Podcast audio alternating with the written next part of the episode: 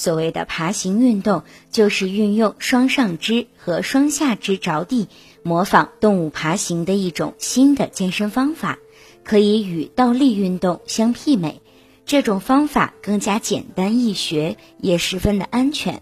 爬行运动主要用来治疗腰肌劳损、坐骨神经痛、关节炎以及下肢静脉曲张症等疾病。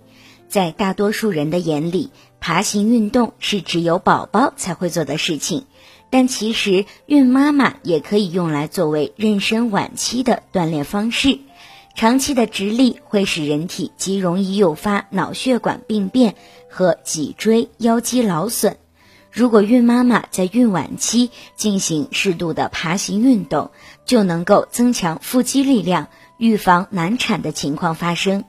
妊娠三十周后，如果胎儿还是臀位，准妈妈也不必担心。此时，孕妈妈千万不能强行伸展腹部，可以在医生的指导下，使身体呈胸期卧位，通过改变胎儿的重心，调整胎儿转换为头位。